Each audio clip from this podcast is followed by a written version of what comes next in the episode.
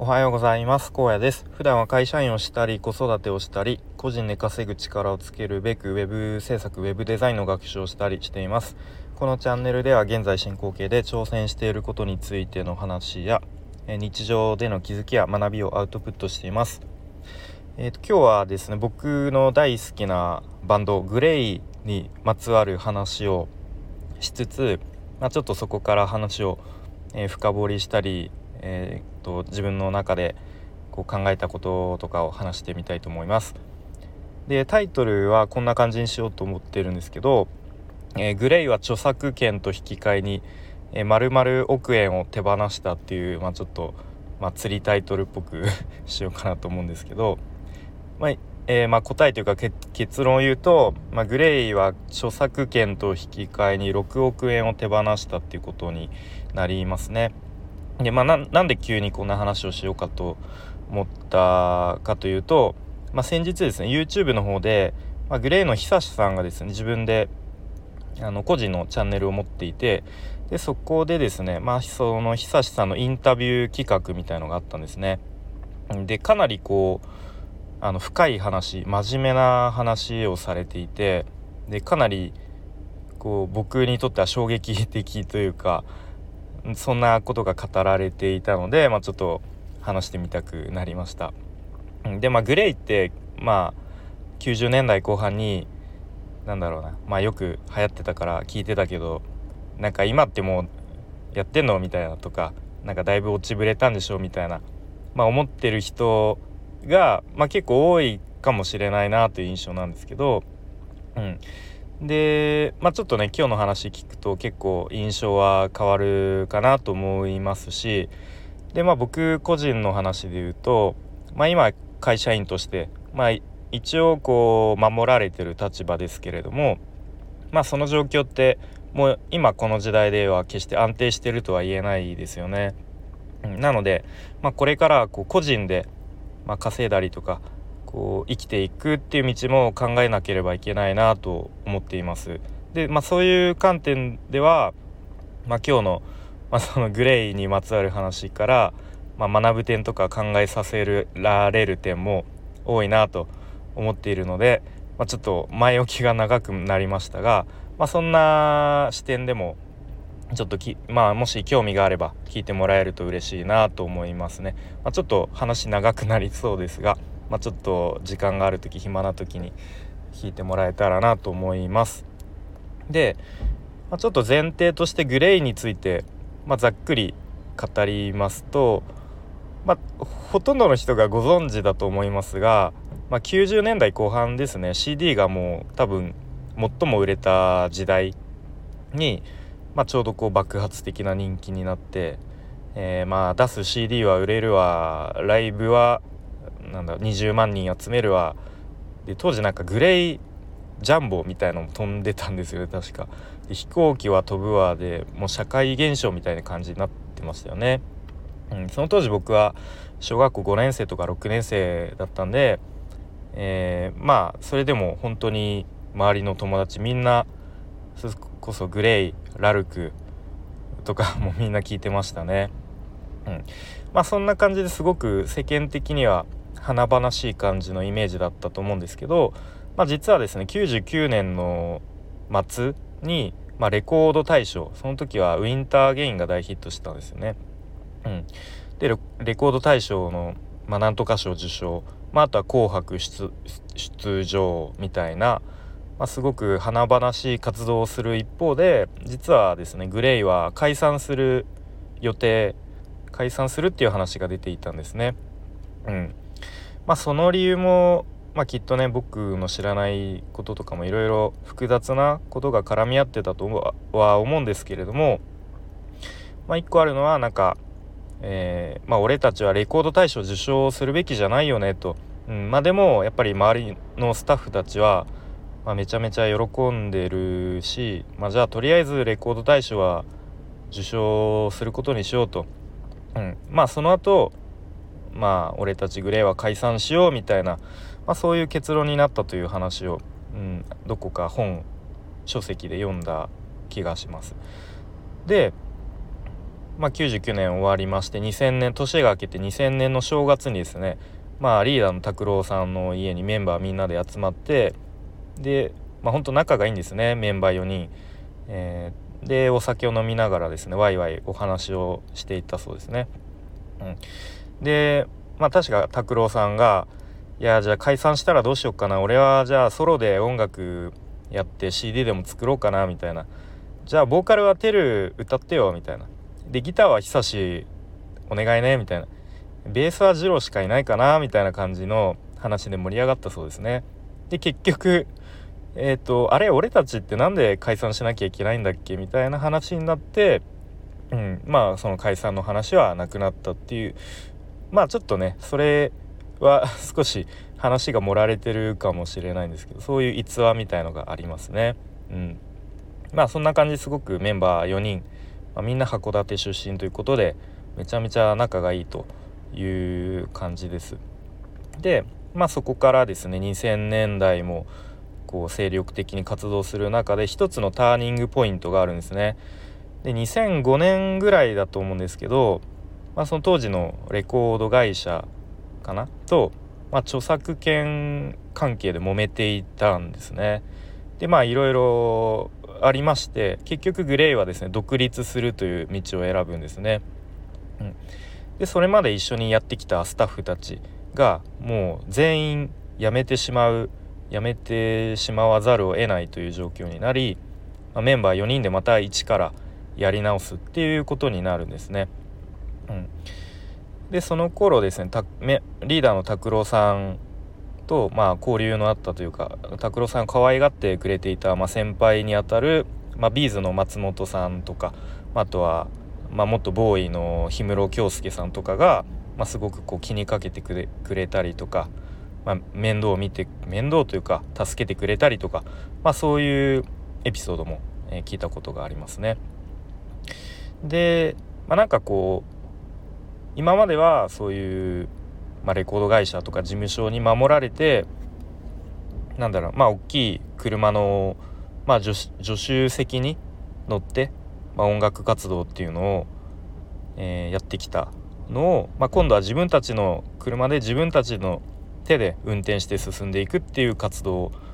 えー、選んでいくという、まあ、そういうことになり、えーとまあ、現在でもあの一応 一応というかちゃんと、あの、毎年 CD を作ったり、えー、ライブ活動したりという感じで、まあ、メディアにはね出ないだけであのちゃんと頑張って活動していますっていう、えー、かなり長い前情報、えー、前提情報をお伝えしました。はいで、まあ、その先ほど言った YouTube の久志さんのインタビューで、まあ、いろんな話されてたんですけど、まあ、かなり印象的だった部分を紹介しつつ、まあ、個人的に感じたことなどを話していきたいと思います。でですね、まあ、そのインタビューの方がですね、まあ、こんなこと聞いたんですね。えっ、ー、とまあ久志さんの作詞作曲かな？の曲で「風に一人」っていう曲があるんですけれどもでその曲の解説で、えー、決断はいつも一人でしてきたと。で人に相談しないでしてきたと言っていましたが今までで一番の決断は何ですかと久志さんに聞いたんですね。で久志さんは、えー、こう答えてたんですね。いや6億もらわなかったことじゃないかなとちょっとこうあの笑いながら話していて。でこれっていうのが先ほども触れた著作権関係で裁判をしていたした時の話ですね。で当時のその所属事務所が、まあ、これウィキペディアにも書いてあるんですけれども、まあ、著作権印税の支払いをこうちょっと怠るようになっていたというところで、まあ、グレイ側が訴訟を起こしたんですね。でまあ、えー、きっといろいろあり、まあ、結論6億7,000万円かなをグレイ側に支払うという決判決になったそうです。うん、で、まあ、この時にですね、まあ、久志さんこんなことを語っていて、まあ、当時の拓郎の家にメンバー4人で集まって話し合ったんだけど、えー、まあ、やっぱりここまで育てたのにっていうのはあるよねと。うん、で、まあ、でも俺らはもういいよねっていうのがあってうんまあ、90年代あれだけ戦ってくれたからとで情に脆いというか、まあ、著作権を引き上げるっていう形で、まあ、今までもらうはずだったお金を破棄したんだよねと。で、まあ、破棄したっていうか払えなかったんだよね向こうが。えー、ということでまあなんか俺たちはお人よしだよねともらわなければお金もらわなければいけいけないお金をもらわなかったんだよね当時はということで、まあ、きっとこれをあの僕なりの解釈で言うと、まあ、90年代その、ね、グレーをすごく育ててくれた、まあ、一応そういう恩とかもあるので、えー、まあ、本当はねお金6億、もらわなければいけなかったんだけど、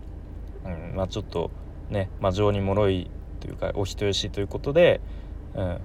もらわなかったという、まあ、そういう決断をしたということですね。うん、まあこれっていうのはまあまあいいことなのか悪いことなのか分かんないですけど、まあ、当時のグレイにとっては、うんまあ、ただこう自分たちで下した決断だったっていうことですかね。うん、でですね、まあ、90年代はグレイを取り巻く環境が大きく変わったと。であの人気はグレーの人気じゃなかったと。でムーブメンムーブメント、えー、ブームだったんだと言っていますね。でどういうことかっていうと、まあ、当時インターネットがねもうそんなみんな当たり前のように使っている時代ではなかったからもう選択肢がないということですね。でまあその世間が作ったブーム、まあ、次は携帯電話だとで次はバンドブームだグレーだみたいな感じで、うん、まあそういうこう作られた人気というかそういうものだったんだよと言っていましたね。でその時にインタビューの方がうん、いやでもそれは楽曲が素晴らしかったからじゃないですかと、うん、問いかけたところ、まあ、久志さんはですねまあそれは確かにあるんだけど、まあ、ちょっとそれは置いておいて、まあ、音楽はいつの時代も真剣にやってきて、うん、でまあその楽曲の素晴らしさももちろんあるにせよ、うん、でまあその後ね90年代のバンドブームの煽りを受けて、まあ、2000年を迎えで音楽の形態がどんどん形を変える中で、まあ、解散をするバンドも、えー、いた中で、まあね、ルナシーとかね、まあ、今はまた復活してますけどね解散したりジュディ・ジュディマリーも解散しましたよね。うん、あとミッシェルガン・エレファントとかですねその辺の結構バンドがどんどん解散してしまったと。でも、まあ、俺らは続けるっていう選択肢を取ったわけででそれっていうのはすごく誇らしいですねということを言っていましたね。でまたこんなことも言っていましたね。えー、グレーの活動というのはすごく事務的な部分もありますと。でなぜなら社会だから 4, 4つの小さな社会だから4つっていうのはメンバーが4人っていうことですね。なので1人が頑張りすぎてもダメだし、なんかこう運営してるっていう気持ちが強くてでもちろん、えー、現場とかその音楽制作とか音楽の活動は楽しいんですよと、うん、でもメンバーそれぞれこう見えない深い傷があるんですよと言っていました。で体の深い奥底にこうなんか抜けないナイフが刺さってるみたいなでも別に痛いわけじゃなくてなんか冷たいものが残っていてメンバーみんなそれを受け入れて十字架を背負ってやっているわけだよねと、うん、だからこそ覚悟もあるし、うん、なんかそんなすごい重いものを背負ってグレーをやってるなと思いますよねと。そんなことを言っていましたね。うん、でここでインタビューの方がじゃあグレーの暖かさとか光っていうのはその傷がなければ生まれなかったんですかねと。うん、で久志さんはこんな風に答えていて、うん、だから今グレーが表現している暖かさっていうのはどこか悲しみがあると、うん、痛みがあるむしろ痛みしかないと、うん、だって別れしかないんだもんっていうことを言っていますね。で続けていくっていうことは出会いもあるけど別れの方が大きかったよねと。で例えばヒデヒデさんの詩もあるしこのヒデさんっていうのは、うん、x ジャパンのヒデさんですね。うん、あちなみにグレっていうのはヒデさんがこうちっちゃいライブハウスでこう見つけてちょっと面白そうなバンドがいるよっていうことで YOSHIKI さんに紹介したんですね。でそれで YOSHIKI さんが「あそうなんだ」ということで、えー、千葉のね市川の、えー、当時ライブハウスにグレーのライブを見に行ってそこでちょっと一緒にやらないっていう感じでこうグレーがデビューしたっていうそういうエピソードがあるんですけどね、まあ、ちょっとその話をするとまた、えー、脱線しすぎる気もするんで、えー、また今日はしないですけどでまあそんな感じでこう別れがいっぱいあったと。で本当は一緒にやりたいんだけどっていう別れもあるし、うん、でもその別れっていうのはまあビジネスだからどうってことないよねって言ってっておきながらもこうなんとなく治りづらい引っかき傷みたいに残っているんだよねとでそういう傷だらけな傷だらけなんだよね俺らと俺らということを言ってましたね。うん、多分それっていうのはさっき言ったこうスタッフが全員辞めてしまったっていうそういう別れとかものことを言ってるんじゃないかなというふうに思いますね。うん、でまた久さんはこんなことを言っていて、うんまあ、人によっては、まあ、二郎とかテルとかはその辺はすごく、えー、ポジティブなんだよねと。うん、でもなんかこう背後霊のように重くのしかかっていると。えー、まあ、そんな出会いと別れを繰り返しながら音楽をやっていくっていうのはまあ辛いよねというそんなことを言ってましたね。うん、で、まあ、ここでインタビューの方がまた質問をしました。えー、そんな辛い辛い痛みとかドロドロしたものをこう消化して明るい音楽を作っていくっていうのは本当にすごいことだと思いますよ思いますけどねと。で久志さんはそれについていやだってそうじゃないと報われないよねとだからグレーの音楽が救いなのかなって思うよねと。でまあもちろんそんなことばっかり考えて曲作ったりしてるわけじゃないんだけどどっかでこうなんか死んだ戦友たちへのレクイエムみたいな部分もあるよねと言っていました。うん、でまあそれっていうのは解散したバンドもあるしで夢を諦めて地元に帰ったやつもいるしまあ志半ばだよねとヒデさんもそうだしということを言ってましたね。うん、でなんかそんなことを考えると、まあ、音楽をやっていないと生きていけないのかもしれないと、だってステージの上では華やかでこうファンのみんなに待ってもらえてるわけででもそんな光を浴びられる環境にいて、うんまあ、ちょっとおこがましいかもしれないけれど、まあ、俺らはそういう痛みを背負って音楽をやっていくっていう、まあ、使命なんだろうねということを言っていましたね。うん、でインタビューの方が、えー、こんな質問をしましたね。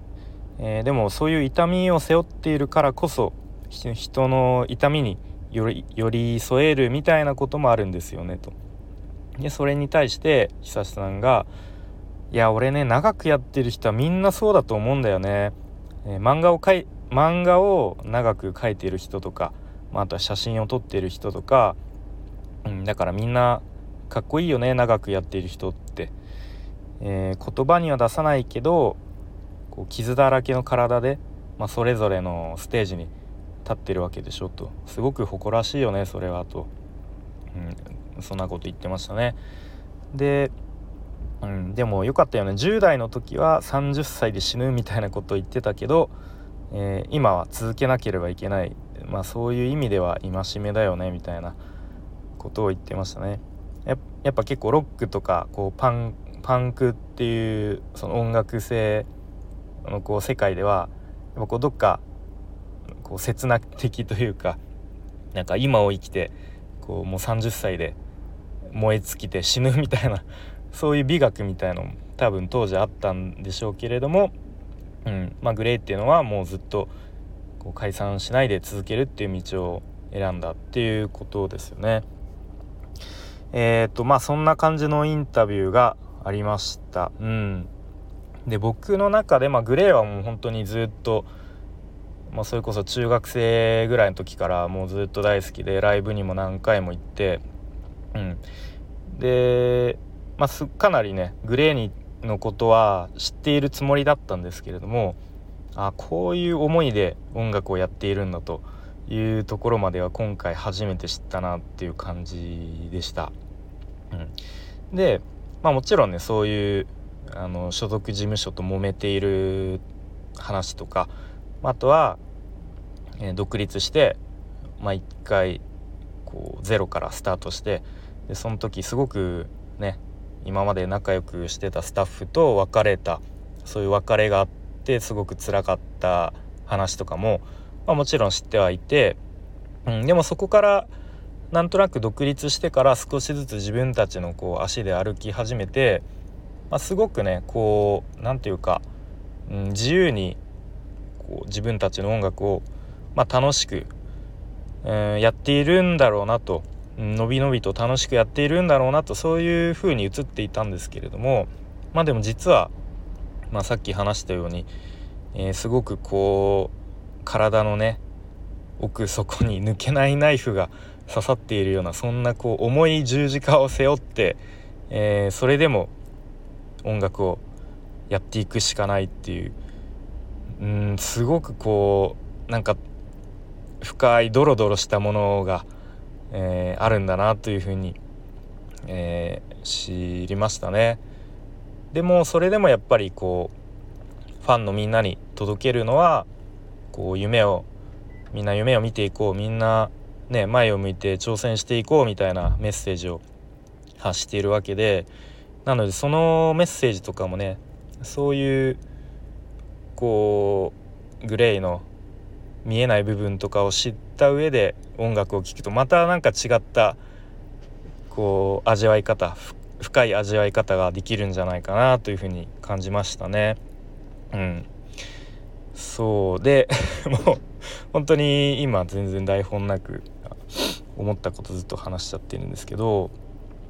やっぱこういう風に長く続けている人ってすごくやっぱり素敵だなって思いますよね。僕の大好きなバンドのパンクバンドブラフマンとかももう解散せずに20年も以上もやってるしまたもう一つ大好きなバンドピローズっていうバンドももうそれこそ30年ぐらいやっているしまあ他の世界でもねまあなんかわかんないですが絵絵描いたりアートの世界とかまた写真家さんとか漫画描いてる人とか、うんまあ、本当に多分20年30年と続けてる人って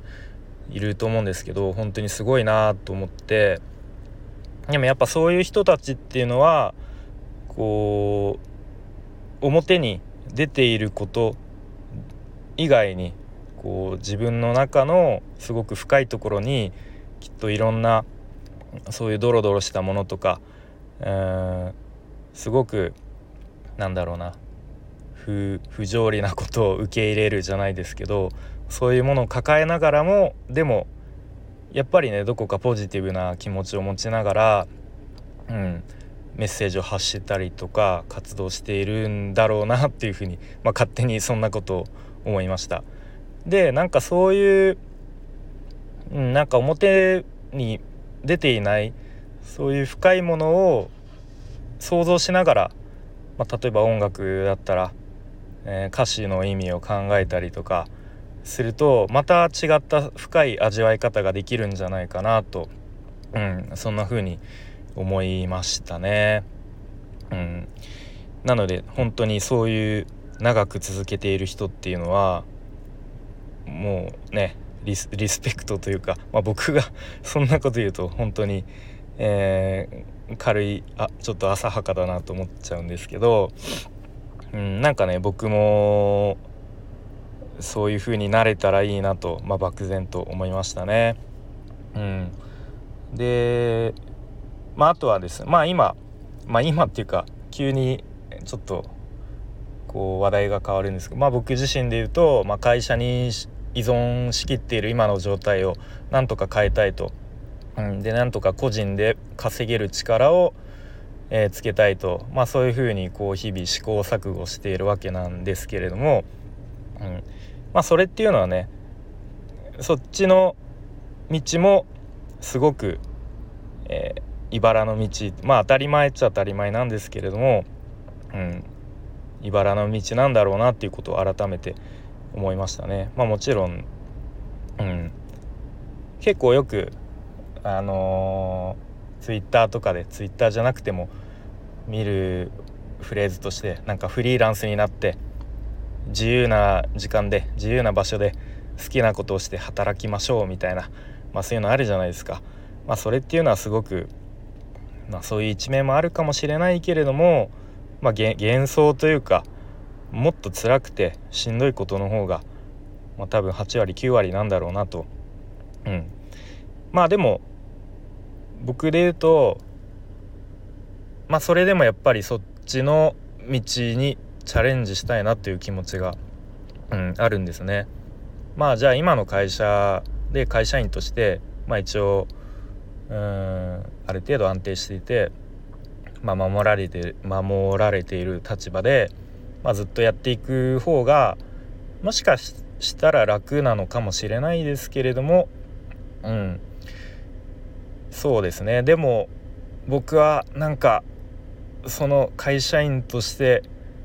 ななんとなくというかうん、やっていく人生は嫌だなっていうところで、うん、こうなんかもがきながらもですねなんか新しい世界へ、えー、飛び出したいなっていう気持ちがあります。ということでもうちょっと絶対に、えー、だらだら続いていっちゃうのでこの辺で終わりにしたいと思うんですけれども、えー、今日はですねグレイと著作権あグレイグレイは著作権と引き換えに、えー、丸々億円手放したみたいなテーマからなんかすごく、えー、あっち行ったりこっち行ったりまとまらない話で長くなっちゃいましたが、えー、もし 最後まで聞いてくださった方いらっしゃったら、えー、すごくありがとうございます。それでは今日も聞いてくれてありがとうございました。じゃあまたねバイバーイ。